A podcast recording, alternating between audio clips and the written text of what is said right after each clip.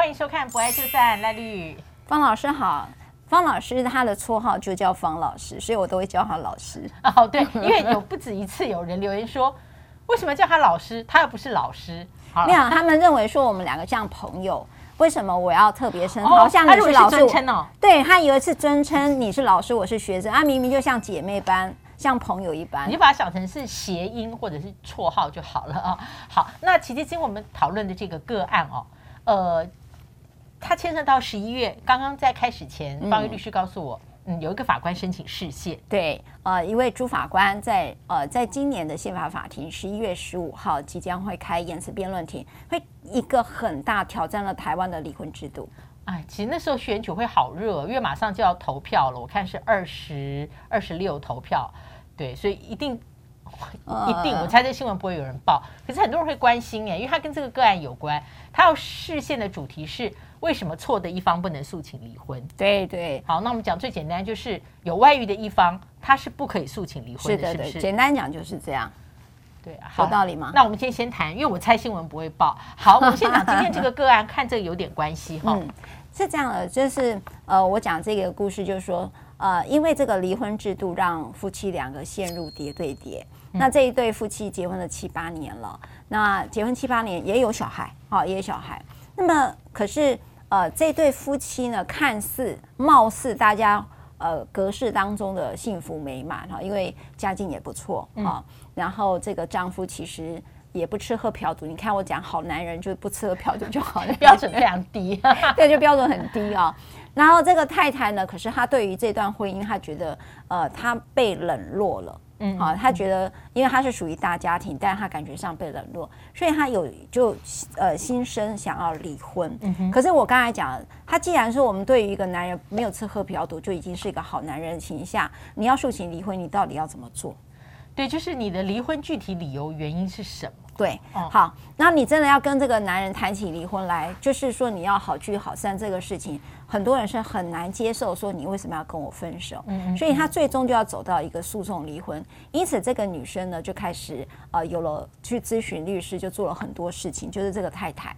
然后呢，因此他就做了很多事情，就是为了嗯方便后来离婚的时候，对，就成为理由。对，因为他想要离婚，然后当然会去问律师，那律师就教他怎么做。因此，他们就开始产生一些莫名其妙的冲突。那这个男人就觉得说：“你现在十一点在跟我闹，你在闹什么？”好，他说：“那个孩子干嘛干嘛去？”他说：“孩子明天要考试，他在念书，你可不可以安静一会儿？”他就开始还是一样继续闹，就是欢呐，就是欢呐，好，那欢的不让太太那边了，对太太那边想离婚的那边，对，就欢的让这个老公呢也也没办法睡，孩子也没办法睡，所以这个男人说：“你到底可不可以离开，让我们安静一点？”OK，我抓到一个证据，你叫我离开的哦。可是他离开一直说：“你 离开这个房间，你让我们安静的，孩子该念书的，我该睡觉，明天要上班了，你就可不可以安静一会儿？”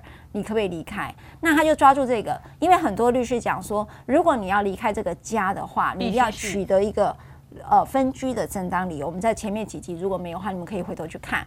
所以他的离家必须取得一个正当理由，因为他觉得他待不下去。哦，是要抓住这个画笔就对。他抓住这个画饼，看起来蛮薄弱的。嗯。哎，可是你知道很多人讲，哎，你滚啦，你你你走开啦，对不对？那就这个东西，我们就会取得一个可以离家的一个原因了。那因此，这个女性呢就离开。呃，真的确实就回了娘家。没有多久之后呢，她就收到了一个离婚起诉状。果不其然的，这位女性朋友其实她收证已经长达一年多了。然后这个男人就会觉得说：“你为什么要对我诉请离婚？而且重点是，你竟然私底下录音录了一年多。”嗯，就说他觉得处心积虑，那他有被设计感吗？他被设计，他觉得说。嗯明明我们家全家都很和乐，你为什么这么做？哈，那诉请离婚这件事情，当然，呃，经历历经了一审、二审、三审，没判准，妻子全部都是败诉的。嗯，好，然后事隔了。但是说实在的，我们也讲过，你就会守住一个没有老婆的一个结婚姻关系嘛，因为老婆还是不回来，因为他本来就是吃了秤砣铁了心，就是要离开这个家。然后这个男人呢，就自己就呃继续这段婚姻，但是也就没有就是没有太太。然后过了两三年，两年多，他觉得说，我觉得这个婚姻我应该是回不来了，所以他就决定诉请离婚。哦，是先生这边。后来换先生诉请离婚，因为他觉得这个婚姻无望了嘛。结果我还印象很深刻的是，法官一开始是想要酸他的，你官司不是都打赢吗？好，意思说你前面打离婚官司，你老公老婆要对你诉请离婚，你都不同意，你也都打赢官司环境不一样啊。对，那你知道法官就酸了这个这个男人，然后这个男人其实说实在，我也觉得他很争气，他就回了一句：“没有，我输了。”法官就突然愣了一下，他本来正要酸他。再往下酸嘛，起了这个头，说你不是打赢了吗？你很意思说你很厉害吗？那你现在来诉请离婚是什么意思呢？但是这个男人没有，他一抬头就跟法官说：“我输了。”法官说：“哦，你知道你输了？怎么说？”他说：“在离婚官司里头，全部的人都输了，我的太太输了，我也输了，我的孩子也输了。”嗯，然后法官就觉得说：“哇，这个男人其实反省力很强哈。”那因此就劝双方。哦，没有，他在他就劝双方去调解，因为我我觉得他讲一个我输了这句话是会感动所有的人，所以他老婆也听到了这句话，那因此他们就透过法院的调解，就用离婚调解落幕。好，那我今天听完这个 case 之后，我很快的就想到十一月十五号要开的这个视线庭哈，因为我们刚刚在前面在聊的时候。呃，你一听会觉得顺理成章，就是在我们的法律里面，嗯，凡是在婚姻关系当中出错的这一方，那我们讲一个错的，最常我们去议论别人的就是他有外遇，哦，因此错的这方不能呃诉请离婚。嗯，我刚刚也是说，我说对啊，本来就不行啊，你觉得不行哦？但是如果从你刚刚讲这个故事来看，我又会觉得我们看一件事情。在不同的时空，要用不同的理解去看呢。嗯，是啊，就是说，呃，你觉得他视线的空间在哪里？这样讲好了哈，呃，我们我自己遇到的案子，你就会看到这个婚姻就是碎了，他就真的碎了，然后大家都被锁在里面，可是就是等于说我呢愿意做这个婚姻的牢，我也要你来陪着我坐牢。那有一个人可能会认为说，其实如果今天一个法律制度是逼着两个一起坐牢，然后连同孩子也跟着坐牢，你不会觉得这样的婚姻是限这样的一个离婚制度是限制的自由吗？哦，所以这个是视线里面的 argument，就是平等。可等一下，那那那个错，那个错这个事情，比方说这个朱法官现在释宪，对不对？他认为我们现行婚姻制度设计有错之一方不得提起诉离婚诉讼。你觉得这个错，它的论辩空间在哪里？这个错的论辩空间在于说，你这样的一个离婚制度，你像我刚才讲那个故事好了，你有没有发现这个妻子为了想好散，所以他得要去制造出很多的冲突，而且他先生是错的一方，说呃叠对叠啦，对他叠对，他要让先生犯错。OK OK，好，所以他要让他先生犯错。好，我举再举一个例子哈。曾经有一个先生为了想要离婚，然后他又是学心理的，然后有一天他老婆走过来说，他就拿起电风扇一直砸自己，然后他用录音的：“你为什么打我？你为什么打我？”哈啊！这个女生吓得赶快跑，跑去哪里？跑到超商那个超商那边，因为有监视器可以证明我有个不在场，我没有在打他。可是因为这个男的，他这种地步，对，你看多么荒谬。你有没有觉得整个荒谬感都出来？也就是因为这个男生他想要离婚，但他老婆呢就是是不愿意。那这个老公为了要证明符合我们离婚制度里面有错的一方才可以，他就是他是没错的一方，因为要证明你有错。这个男生才可以诉请离婚，所以他得要制造出很多。我刚我们一起一直在讲一零五二条那十一款十款，再加上一个重大事由，然后再证明这个女生是有错的一方，所以甚至要制造出这样的一个证据，然后他才有办法离婚。好，我再举第三个荒谬。好，我都举故事而已哦。我我我用故事，大家可能比较理解。我还印象很深刻就是有一个男生，他很想跟着老婆离婚，因为他们两个就是已经。貌合神离了哈，那他觉得人生下半场没有必要在这个假装的婚姻当中继续往下走。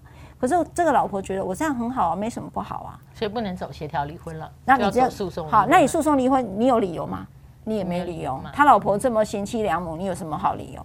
好，就开始坊间哦，坊间开始就有一堆人怎么教他，教他说：“我告诉你，你就外遇给他看，不然你就。”做一些冷暴力的事情给他看，让他受不了，说他要离婚。你看，要教你为了达到离婚，本来两个好好的人，却要做出这么荒谬的事情，所以是伤害的事情。所以我现在懂了，就是说赖律的意思不是说，因为我相信下面会有观众留言说，难道你们是主张婚姻有错的人？然后最直白、最简单的例说，你你们是主张有外遇的人，他也可以诉请离婚哦？那这样不是会制造很多人？就是表示说故意破坏婚姻，对不对？因为他心，因为他心性不定，这个先先不讨论啦。所以赖律的意思是说，我们的婚姻离婚制度的设计是不鼓励沟通协谈。嗯，对，不鼓励沟通协谈，不鼓励关系真正的关系，不鼓励真正的爱。我要讲的是这个。也就是说，其实我们在呃早期，我跟老师的前几集里面提到走婚族哈，不管你用族婚、走婚、休婚，都是为解决一个问题，就是关系僵住的时候怎么办？嗯，那我可以刚才讲冷暴力是指什么？我可以不沟通，我婚姻继续在。可是这种很多，对不对？但是所以好多人就是两个都一直婚姻都已经碎裂很久了，可是你都以为他们两个很快乐，但是实际上没有。那当我们知道说，以为法律可以保障一个婚姻制度保障成这样的时候，我可以不用谈关系耶，我谈法律不就好了？对对，我需要跟你谈沟通，我需要跟你谈爱吗？法律没有规定我一定要爱你啊，对不对？嗯，所以呃，有时候我会觉得有几件事，当然，我觉得朱法官会申请这个事件，源自于舍不得婚姻中的孩子啦，因为这种叠对叠最无辜的是孩子嘛。那第二个是。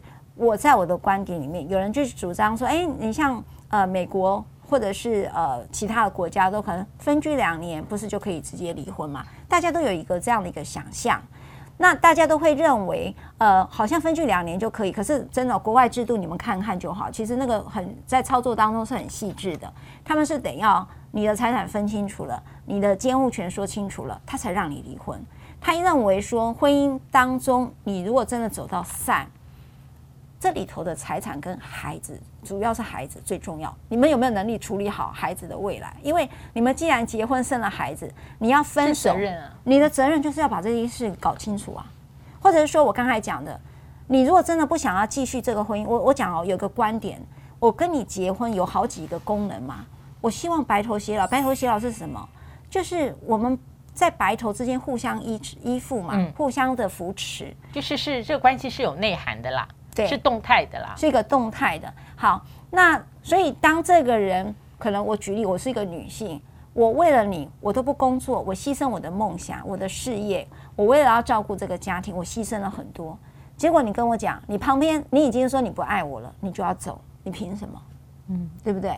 所以这时候在国外的制度里面会谈，那你告诉他，你的下半生的财产，下下下半辈子的财产是怎么算？你不能就是离弃他，然后也不照顾他呀。所以他会在财产里面，跟我刚才讲的孩子里面做到一个符合公平的一个做法。你的婚姻我才让你结束。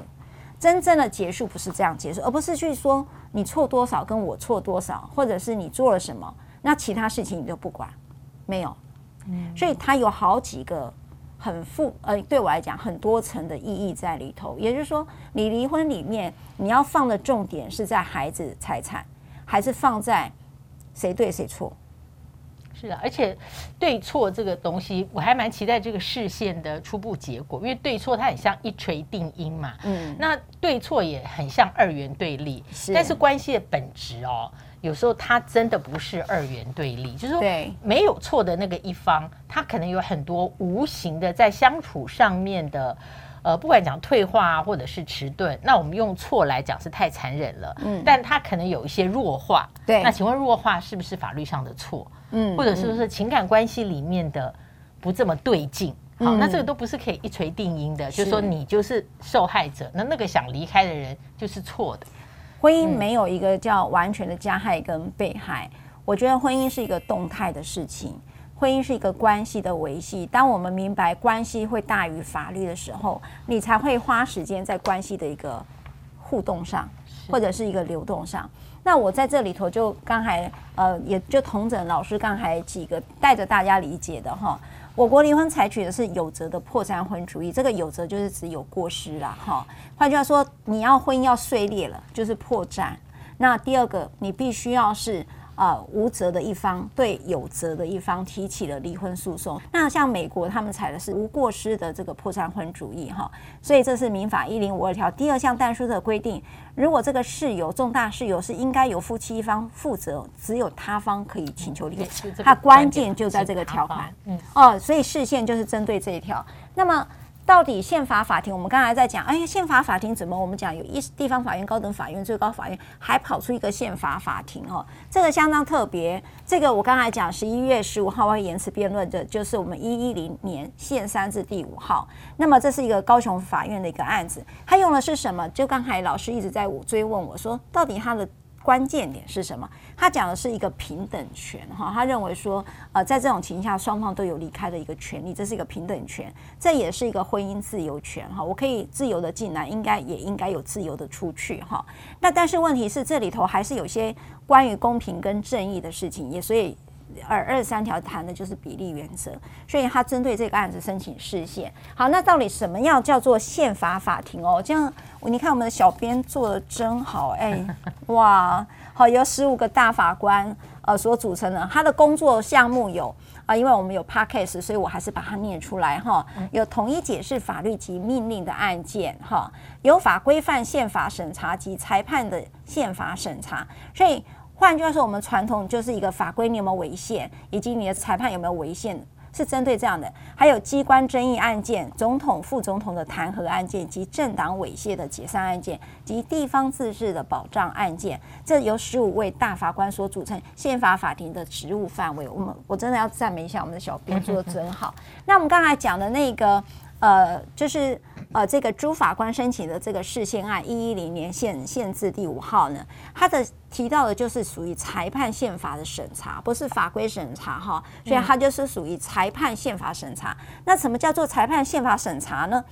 它指的是说，我们除了呃刚才讲的审查法律命令等法规范是不是违宪之后，我还可以进一步。去检查法院裁判，法院的裁判是不是本身有呃违宪哈？在新制施行之后，也什么新制的宪法呃诉讼哈宪宪法诉讼法里面，纵使法律命令等呃法规范不违宪，但宪法法庭还是有可能因为法院的裁判适用法规命令的见解是违宪的，而宣告判决或裁定是违宪的。好哦，这个就是啊、呃、很新的一个知识，提供给各不爱就删的朋友多了解。我们播出的时候。有没有到十一月十五？应该还没有嘛。反正我个人会非常关切，也呃欢迎我们节目的 viewers 一起来关切。到结果出来后，我们还可以再继续讨论。好了，欢迎把我们的节目推荐给你的朋友，希望增加我们的订阅人数。别忘了按赞、订阅、开启小铃铛。我们下次再会，拜拜。